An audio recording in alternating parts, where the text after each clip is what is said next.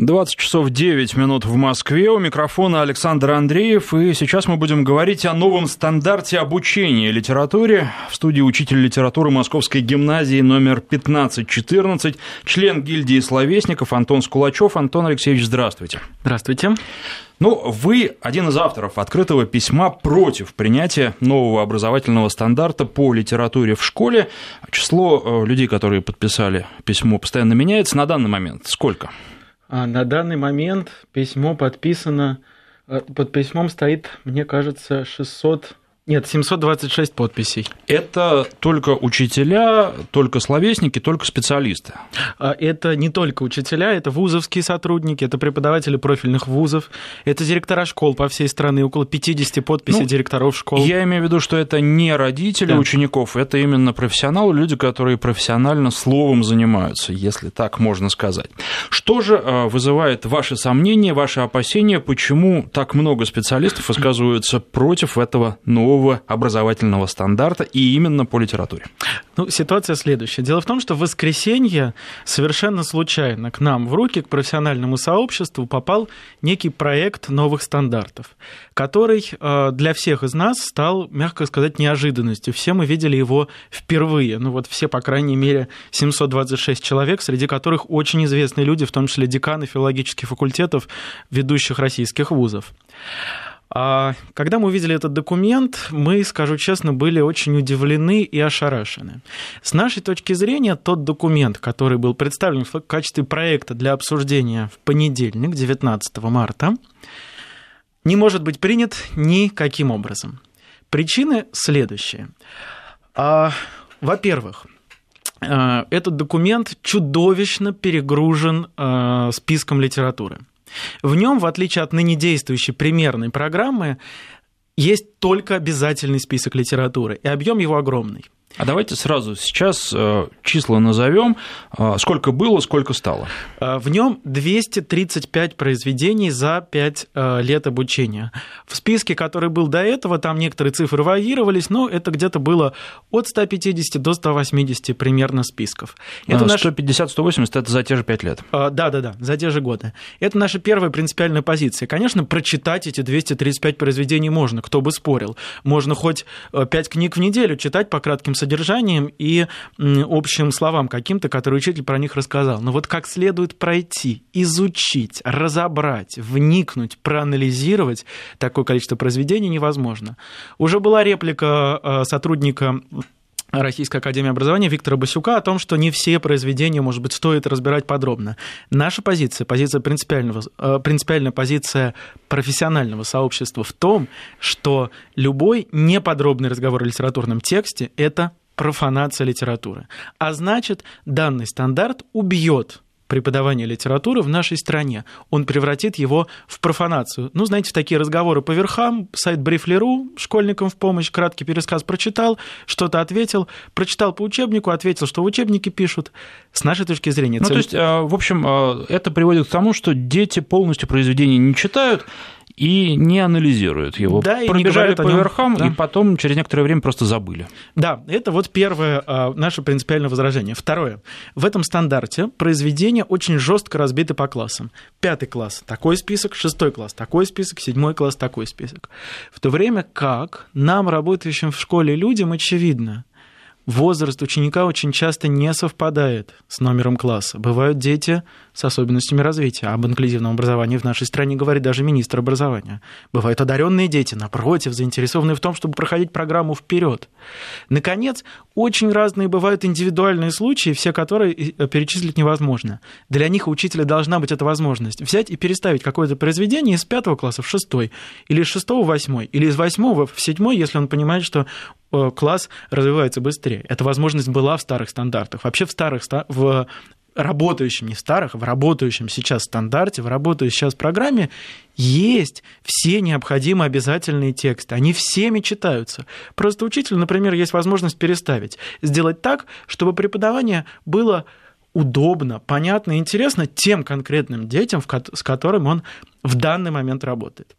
Ну и, наконец, я бы сказал последние вот два существенных для нас возражения против этого письма. Первое, ну то есть третье. А, этот э, стандарт является э, дискредитации тех людей, которые его составляли. Он составлен в высшей степени непрофессиональным. В нем огромное количество фактических ошибок, в том числе ошибок в теории литературы, в названиях произведений, даже в авторах. Там одно стихотворение переводное Вальтера Скотта приписано Пушкину. Э, огромное количество неточностей в распределении э, текстов по годам, которые не выдерживают критики со стороны специалистов-психологов, которые этим занимаются. В общем, короче говоря, это документ, который создает впечатление, ну, такого очень сильно недоделанного, недодуманного, сделанного на коленке, а самое главное, при его составлении не учитывались э, мнения профессионального сообщества. Э, не проводились профессиональные Это пункт 4, консультации. Или нет? Это в предыдущий, ну и последний, наконец, э, last but not least, да, последний, но не, не самый неважный. Этот документ грубо нарушает права тех детей, которые уже начали учиться по существующему стандарту и проучились по нему до шестого класса. Это значит, что когда они доучатся до одиннадцатого, если этот стандарт новый будет принят, с них могут спросить все то, что они не прошли и не должны были пройти по новому стандарту. Как бы тем, кто уже начал э, учиться по тем линейкам учебников, которые существуют сейчас. Интересные, хорошие, глубокие учебники. Эти учебники, эти линии тоже аннулируются. Как бы тем школьников, которые уже начали учиться по ним. Хорошо, давайте теперь э, послушаем, что говорит министр образования и науки Ольга Васильева, потому что она на эту тему сегодня тоже уже высказалась. Предметное содержание вот действующих ГОСах, оно отсутствовало. Поэтому новая редакция не меняя структуры, что очень важно, да, самой концепции стандартов, она добавила, детализировала предметные результаты отдельно для начальной школы, отдельно для основной школы и отдельно, так сказать, дальше в 10-11 класс мы не пошли пока. И вот это принципиальное различие. То есть там есть предметное содержание, чему и как мы учим. Сейчас у нас большие дискуссии по поводу литературы. Да, значит, это дубль 2. Потому что ровно такая же публика, те же самые участники, выступали год назад, когда все это начиналось. В учебном предмете литература нормативно действительно закреплен перечень произведений, это 5-9, изучение которых в школе воспринимается обществом как культурная норма. Если вы возьмете те произведения, которые там есть, то вам не покажется странным, что они там есть. Это культурная норма для любого человека, живущего в России. Разговоры о том, что 235, разговор ни о чем, потому что большая часть это стихотворение без которых, как вы понимаете, тоже нельзя. При этом это самое важное, сохраняется право учителя на собственное решение по расширению программы. Хотите вы добавить, допустим, современную поэзию? Добавляйте. Но есть маленькое «но». Чтобы понять, кто из современных авторов останется в истории литературы, должно пройти определенное количество времени, не один Это знают все литературоведы, знают все оппоненты, знают все, кто занимается литературой. Вы знаете, что сейчас идет большая война за ветеральный перечень учебников. У нас есть еще одно поручение очень важное для нас – экспертиза, да, новое требование к экспертизе учебников. Не как сейчас. Вот я издатель, я сам заявляюсь, сам пишу, собираю рецензии, сам заявительным порядком о себе заявляю. Почему такая борьба? Потому что федеральный перечень предлагает государственное финансирование на учебники, вы это знаете. Авторы за последние несколько дней как-то очень мягко говорили в своих, так сказать, высказываниях о том, что содержание стандартов несет за собой изменение содержания учебников. Да, соответственно, дальше третий шаг – это изменение федерального перечня. Вот мне кажется, что здесь как-то очень мало ревнителей словесности, а как-то совершенно другие акценты, которые резко отличают тех, которые звучали год назад. Это было мнение министра образования и науки Ольги Васильевой. А напомню, что у нас в студии находится учитель литературы Московской гимназии 15-14, член гильдии словесников Антон Скулачев, который является одним из авторов открытого письма против принятия нового образовательного стандарта по литературе в школе. И теперь давайте пройдемся по вашим пунктам, а, которые вы уже перечислили более подробно. Но что касается того, что все произведения, которые есть в программе, должны подробно разбираться и обсуждаться с учениками, учениками, я думаю, что тут особенных возражений быть не может, но, по крайней мере, я не могу себе ничего а, представить и найти что-то, какие-то основания для того, чтобы какое-либо произведение пробежать по верхам, поэтому здесь ничего вам возражать не буду и спорить с вами не буду. Ну, вы знаете, вот то, что я услышал в словах Ольги Юрьевны Васильевой о том, что некоторые тексты из этих всего лишь, как она сказала, стихотворение, на которые, видимо, соответственно, нужно меньшее количество минут, чтобы их прочитать. У меня, как у практикующего учителя, это вызывает огромный вопрос, потому что на анализ одного стихотворения я обычно трачу два, три или четыре урока.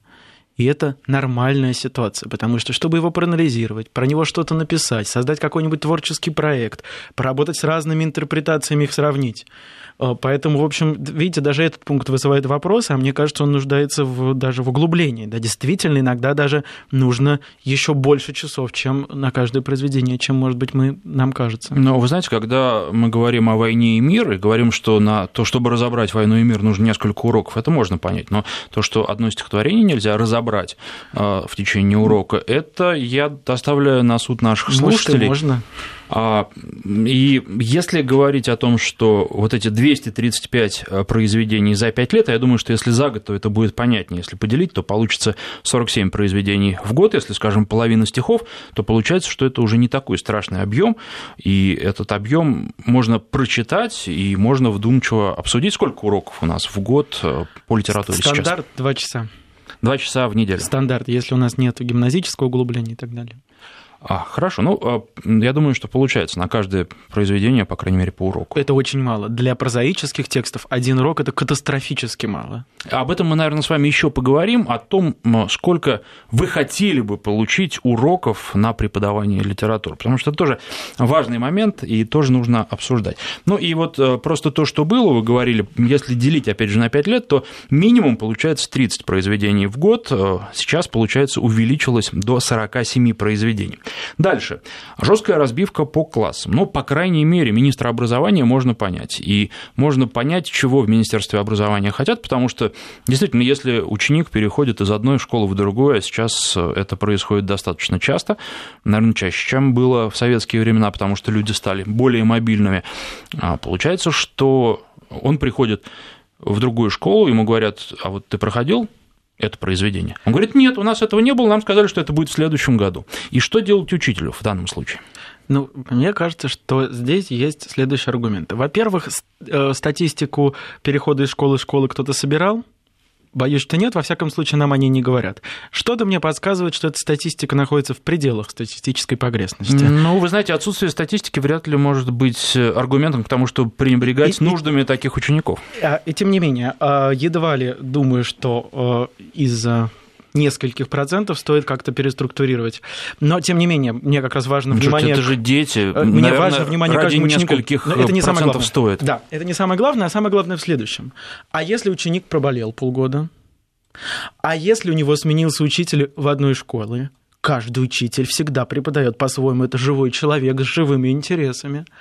А если он по какой-то причине перешел из класса в класс внутри одной школы? От одного учителя к другому учителю, у него что, не будет той же самой ситуации? Будет, и очень часто гораздо хуже. А если он перешел из одной школы в другую школу, и в одной школе первый язык был немецкий, а второй английский, на что школа имеет полное право?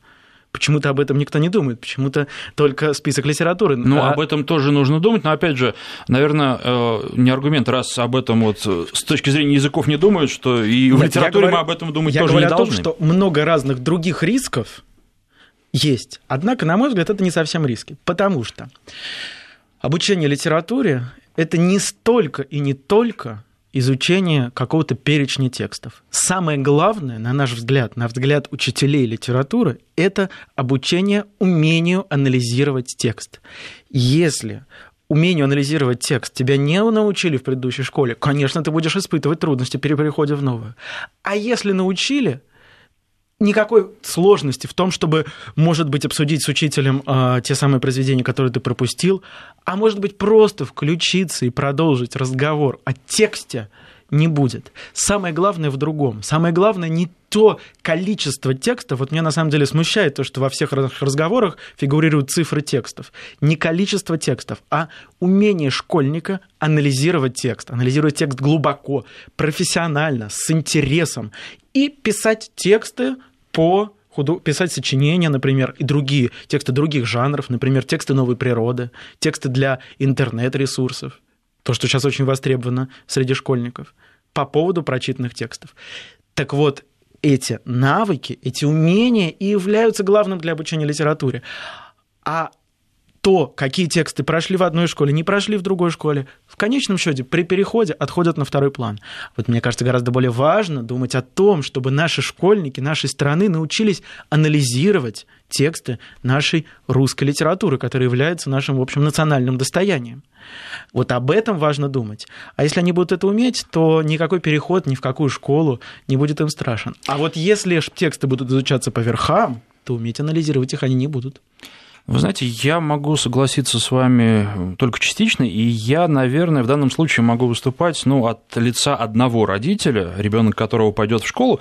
И я бы, конечно, хотел, чтобы мой сын, там, а впоследствии моя дочь, они умели анализировать тексты. Но я точно так же хотел бы, чтобы они э, прочитали определенный список литературы. Да? И я хотел бы знать, что это за литература, которую они гарантированно прочитают, и произведения, которые они будут гарантированно знать. И в связи с этим, вот еще с вашими словами, что э, в этом тексте, даже в названиях э, произведений в фамилиях авторов есть э, чуть ли не грамматические ошибки. Фактические, фактические а ошибки. Можно где-то ознакомиться сейчас с этим текстом, где-то он выложен в интернете, потому что я думаю, что очень многие наши слушатели заинтересовались и хотят посмотреть на список этих произведений.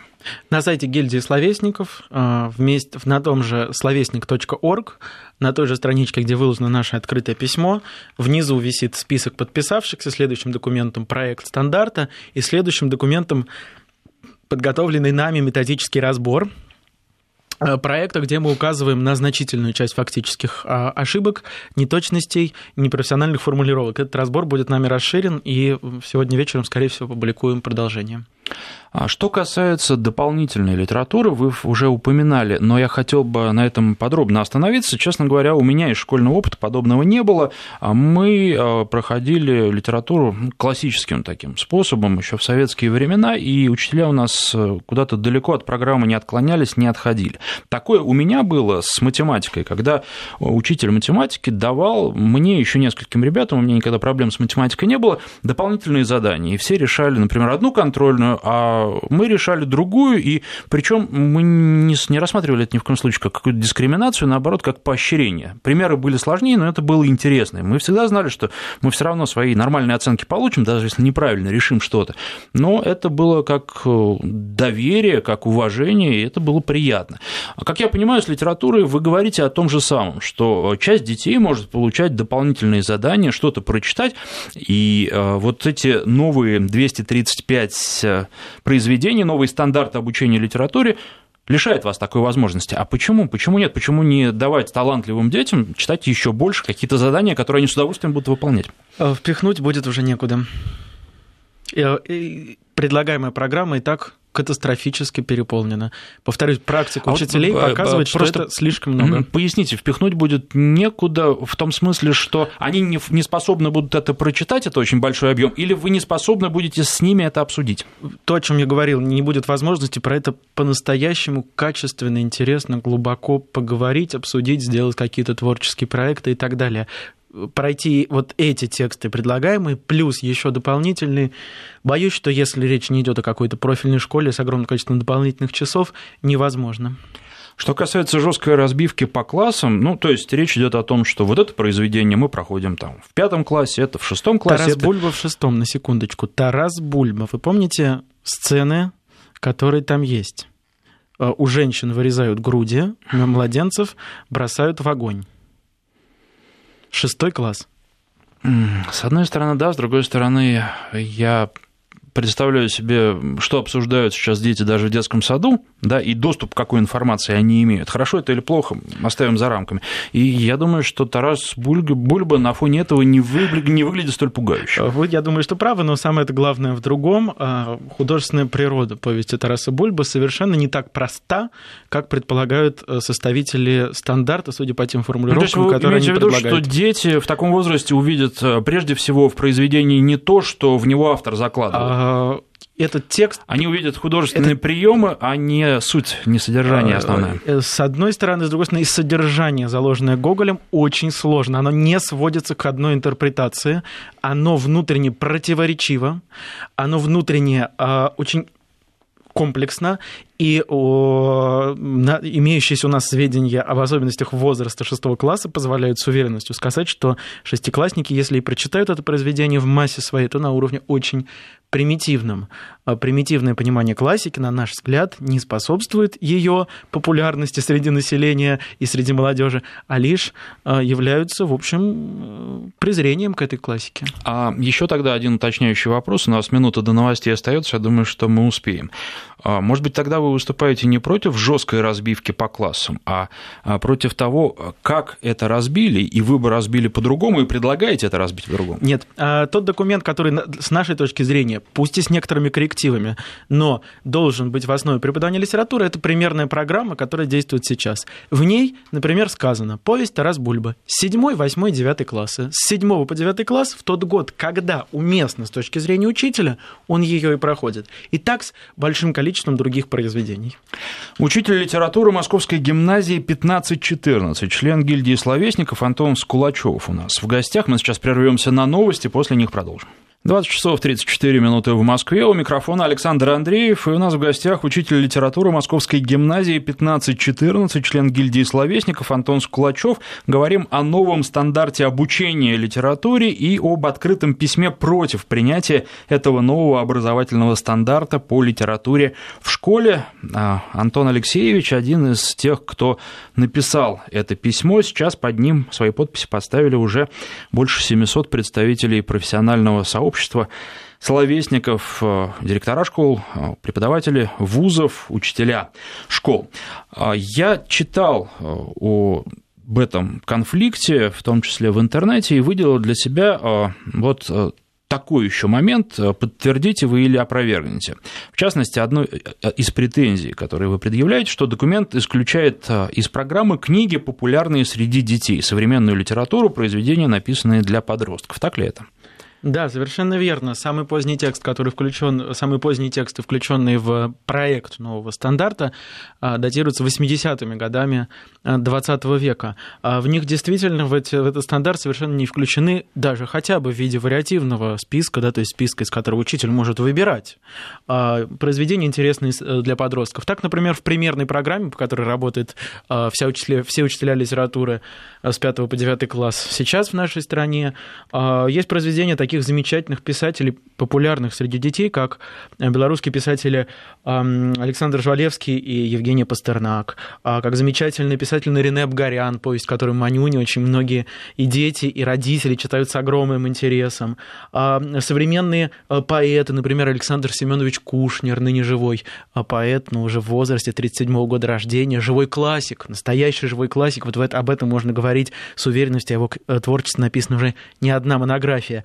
Э, все эти актуальные, понятные, просто хотя бы на уровне языка текста, не включены в новую программу. В то время как в нее включено огромное количество текстов, которые, к сожалению, не будут понятны нынешним школьникам, по причине, ну, я имею в виду пятый, шестый классы, разумеется, да, вот э, среднее звено, по причине того, что в них, э, ну, просто катастрофически непонятный для нынешних школьников язык, им непонятны многие исторические реалии, а э, история XIX века изучается у нас в школах, как правило, в восьмом классе. То есть им просто будет непонятно, что для них читают, что, что с ними читают и что обсуждается на уроках литературы. То есть еще, помимо всего прочего, вы говорите о несостыковке программ по разным предметам. А, да, программ по разным предметам и, и программ по разным предметам с возрастом школьников. Э, в общем, я боюсь, что если стандарт при, будет принят, то литература станет самым скучным и самым нелюбимым предметом для всех школьников. Кому интересно говорить про тексты, в которых непонятно ничего. Но, с другой стороны, казалось бы, для чего учитель? Как раз для того, чтобы объяснять, обсуждать и в итоге... Постепенно. Обучать Постепенно. и понимать эти тексты. И вот вы э, жалуетесь на то, что документ исключает книги, популярные среди детей. Но если они популярные среди детей, зачем включать их в программу? Дети их и так прочитают, они их и так читают без школы. А в школе они должны проходить тот минимум, который каждый нормальный человек, который живет в России, должен знать. Э, ну, мне кажется, в ваших мыслях есть э, как бы две, две составляющие. Значит, по поводу того, что они и так читают, а в школе. То есть, правильно ли я понимаю, что в школе это из-под палки? А все, что вне школы, это то, что нравится? Нет, совсем не обязательно, но в школе это то, что дает учитель, то, что дает, ну, в некотором смысле государство. Дома это то, что дают родители. Мне кажется, это пока не будет перейдено этой границы между школой и внешним миром, пока мы не увидим, что школа это часть внешнего мира. И учитель литературы. Если он будет игнорировать те тексты, которые интересны школьнику, которые он читает, если он не будет их включать, не обязательно прямо в урок, отдельную тему урока, но если не будет о них говорить, я не уверен, что наше образование сможет стать по-настоящему тем, чем оно достойным быть, по-настоящему качественным и плодотворным процессом. И вторая мысль внутри вашей мысли о том, что значит, есть некоторый обязательный список, который дает школа. Так вот, мы автор этого письма, за обязательный список. Он есть в нынешней примерной программе. И когда министр образования Ольга Юрьевна Васильева говорит о том, что в нынешнем виде, в нынешнем стандарте не регламентировано содержание образования, к сожалению, она говорит не совсем точно. Этот обязательный список есть в примерной программе. Он меньше просто. А, он меньше, а, он действительно меньше, но вся великая русская классика, я не побоюсь этого слова, в нее включена все произведения Пушкина, Коголя, Лермонтова. Об этом и речи не идет. Конечно же, они там есть и так. Хорошо, еще одна ваша претензия – это претензия в том, что не учитывалось мнение профессионального сообщества. Здесь э, это выглядит, ну, немножко так, э, вы знаете, вот с нами не посоветовались, и мы поэтому обиделись, и поэтому предъявляем претензии. Но, честно говоря, я тоже могу такую претензию от себя лично предъявить, потому что, ну, мне бы тоже хотелось, чтобы со мной, как э, с отцом двоих детей, посоветовались, и чтобы этот список обсуждался. Я не претендую абсолютно на то, чтобы я сказал, что вот вот это мы отсюда исключаем, это сюда добавляем, но увидеть это перед принятием, послушать разные стороны по поводу того, что в этом списке должно быть или не должно быть, сформировать свое мнение и в конце концов даже э, подумать о том, а, чего по моему мнению, не хватает в этом списке, да? и что я прочитаю сам своим детям, или э, что я простимулирую их прочитать, да, это было бы полезно. Это было бы полезно для общества, потому что, в конце концов, вот мы сейчас с вами, ну, мне кажется, что мы даже и спорим по некоторым пунктам, а истины без спора не получишь. Совершенно верно. И э, вы абсолютно правы. И более того, ровно так и было сделано с примерной программой, которая сейчас действует, на которую я неоднократно ссылался. Она была выложена для абсолютно открытого, публичного, общественного обсуждения на сайте CrowdExpert. А, сайт, подготовленный в том числе Министерством образования и науки, педагогическим университетом и другими организациями. Что же касается этого проекта. А, летом, в июле месяце, ну, я оставлю в стороне, что это пора жарких отпусков, но тем не менее тоже важно. В июле месяце, примерно на неделю или полторы, был выложен предыдущий вариант этого проекта. Гораздо более мягкий, чем тот, с которым мы спорим сейчас. Он получил примерно 200 отрицательных отзывов и 45 положительных. Он получил огромное количество комментариев от учителей и от э, преподавателей вузов, э, резко его критикующих. Что мы получаем сейчас, в воскресенье, мы довольно случайным образом а, видим новый проект, гораздо более жестче, чем тот, который мы раскритиковали тогда. Представьте, как бы мы а, отнеслись а, к нему. А, и этот новый проект, который мы увидели в воскресенье, не видел никто из моих коллег, в том числе, ну, скажем так, довольно консервативных взглядов, у меня разные есть э, знакомые. Никто его не видел, даже в глаза. Я уж молчу про то, что про него ни с кем не советовались. Таким образом, Министерство образования проигнорировало отрицательные отзывы на тот проект, который был составлен летом, составило еще более жесткий именно в тех сферах, которые были раскритикованы, да, проект, и представил его сейчас. К сожалению, в официальном заявлении Министерство образования говорит, что этот проект проходил общественное обсуждение. Вынужден признать, что это неправда. А вы, наверное, общаетесь, ну, вы, безусловно, общаетесь с родителями, вы, наверное, классный руководитель у кого-то, и вы представляете себе их мнение. Как вы считаете, сейчас есть почва, основания для начала широкой общественной дискуссии по этому вопросу, или люди не готовы, что тоже бывает, и они скорее отдадут этот вопрос на откуп профессионалам, на откуп Министерства образования, ну и, собственно, вашей гильдии, подобным ей гильдиям профессиональным?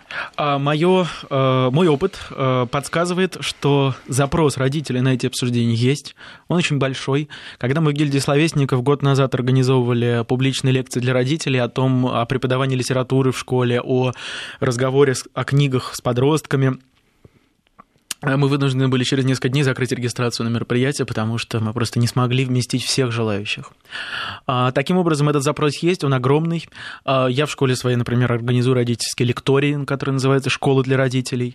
Запрос родителей на участие в образовательном процессе есть. Он очень большой, этот запрос надо всячески поощрять. В родителях я, как правило, нахожу соратников не в том смысле, что они со мной во всем согласны, а в том смысле, что у нас с ними общие интересы.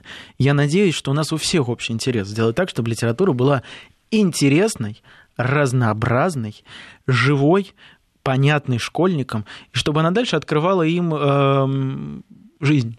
Не говорила, вот прочитай это, сдай от сих до сих. Прочитай от сих до сих, сдай, выучи, вызубри. Вы знаете, очень странная есть формулировка в новом проекте «знание произведений». Вот что предполагает знание произведений? Знание наизусть от первого до последнего слова или, может быть, знание сюжета по сайту Briefly.ru? Ну, я бы предположил, что ребенок должен или что-то отвечать на вопросы, которые ему задают по а этому как отвечать? произведению. Так, как написано в учебнике, или Нет, так, как так, думает как он, он? понимает, так, как он думает. В любом случае, это нуждается в конкретизации. Когда это в стандарте такая размытая формулировка, можно требовать, например, знания э, наизусть. А можно требовать знания не произведения, а то интерпретации его, которая дана в учебнике.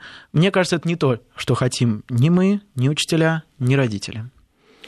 Интересные дискуссии. Позвольте, мы сейчас э, прервемся на несколько минут, на 2-3 буквально, на рассказ о погоде, а потом э, отвлечься от этого образовательного стандарта, который, наверное, еще будет обсуждаться благодаря э, вашей инициативе, в том числе и вашему письму, а поговорить просто о жизни в современной школе, потому что это тема, которая тоже интересует наших слушателей. Мы регулярно обсуждаем роль учителя в современном мире. Вот интересно, какой ее видит просто один учитель, который к нам пришел, причем, что тоже немаловажно, молодой учитель. Сейчас прерываемся, продолжим через три минуты. 20 часов 48 минут в Москве. Напоминаю, что у нас в гостях учитель литературы Московской гимназии 15-14, член гильдии словесников Антон Скулачев. Антон Алексеевич, э, я уже поднимал этот вопрос. Сколько нужно, на ваш взгляд, э, часов э, по литературе в день для нормальной школы, мы не говорим о гимназии там, с каким-то уклоном литературным, вот сколько нормальному современному ребенку нужно на то, чтобы заниматься литературой, и, может быть, вы скажете по поводу вот этого плана 47 произведений в год или нынешних там 30 произведений в год. Вообще, а, можно ли 47 произведений в программу ставить, даже если дадут под них необходимое число часов? Нет, ну мне кажется, что в любом случае 47 произведений в год в общем и целом это перегруженная программа. Обратите внимание, даже в традиционной школе в 10 классе изучается, ну, сколько, около 7 а, романов за весь год, да? Но это большие тексты, но тем не менее. Ну, «Война и мир», «Отцы и дети», «Преступление и наказание», да? Такой традиционный а вот список. уж упомянули вы, я упоминал, вы упомянули «Войну и мир». А нужно ее вообще в школе изучить, как вы считаете? А, значит, вот мне кажется, что здесь, вот во всех ваших вопросах, мне несколько смущает слово «нужно». А, вы знаете, замечательный а, а, ну, э, писатель. Послушайте, и... что вас смущает? У нас есть список обязательный. Обязательно это значит нужно. Я спрашиваю, аж ну, нужно да, или вот, не нужно? Вот замечательный писатель и замечательный учитель литературы, который сумел поднять э, тяжелую сельскую школу, в которую его закинула судьба, Даниэль Пеннак, писал о том, что глагол читать не имеет повелительного наклонения, как и глагол любить нельзя заставить любить. То есть, вернее, можно, но, кажется, ничего, кроме рвотного рефлекса, это не вызовет. А то же самое с чтением. А вот сколько нужно часов? Мне кажется, что хорошему учителю э, достаточно иногда одного часа, а иногда недостаточно с некоторыми классами и восьми. Вот я со своими учениками, у меня пять уроков в неделю, это профильный класс, одиннадцатый, у нас с ними э, пять часов факультативов. Да? И этого мне, конечно, недостаточно, им тоже.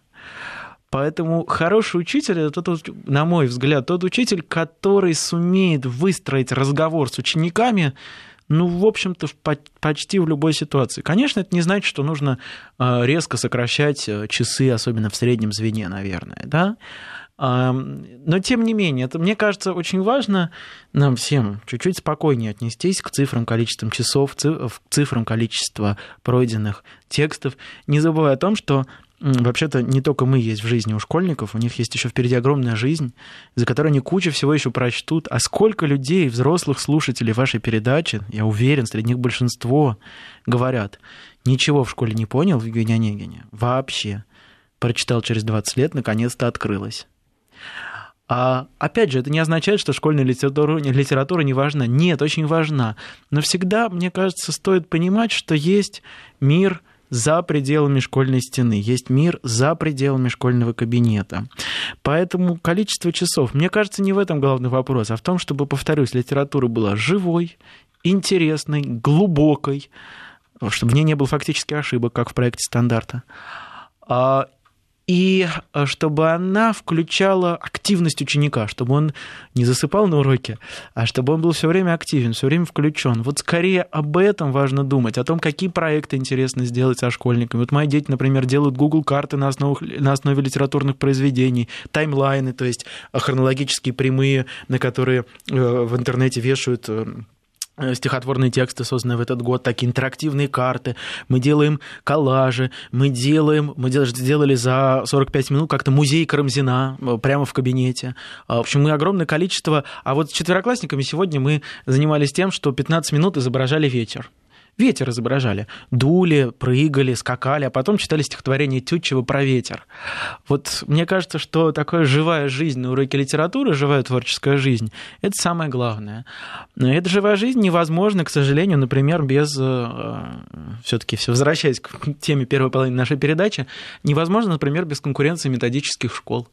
А, невозможно без разных подходов. А, потому что развиваться, искать новые творческие подходы а, имеет смысл тогда, когда тебе есть с кем обсуждать, есть смысл придумывать новое. А если есть один учебник от всех, от Сахалина до, до Калининграда, в котором все и так написано, то зачем придумывать новое? Кажется, не нужно. Ну, вот вы знаете, сразу возникает два возражения по поводу того, что вы сказали. Во-первых, а, то, что касается программы, числа часов, получается, что на самом деле хорошему учителю, как вы говорите, любая программа по плечу, и неважно, будет там 47 произведений в год или 30 произведений Нет, я в говорил год. о часах. Я говорил о часах. Вы говорили о часах, но из этого можно сделать вывод и о том, что если учитель хороший, то он сдюжит все равно, и тут не очень важно, что предлагается. На мой взгляд, нет. На мой взгляд, а, и опыт общения с учителями, которых я считаю лучшими учителями в моей профессии, подсказывает, что у них как раз, как правило, скорее одно-два произведения в год изучается на уроках, ну, может быть, три, ну, может быть, четыре. Вот. Э, и вот здесь вот тот случай, когда лучше медленнее. Лучше меньше, да лучше. Но лучше.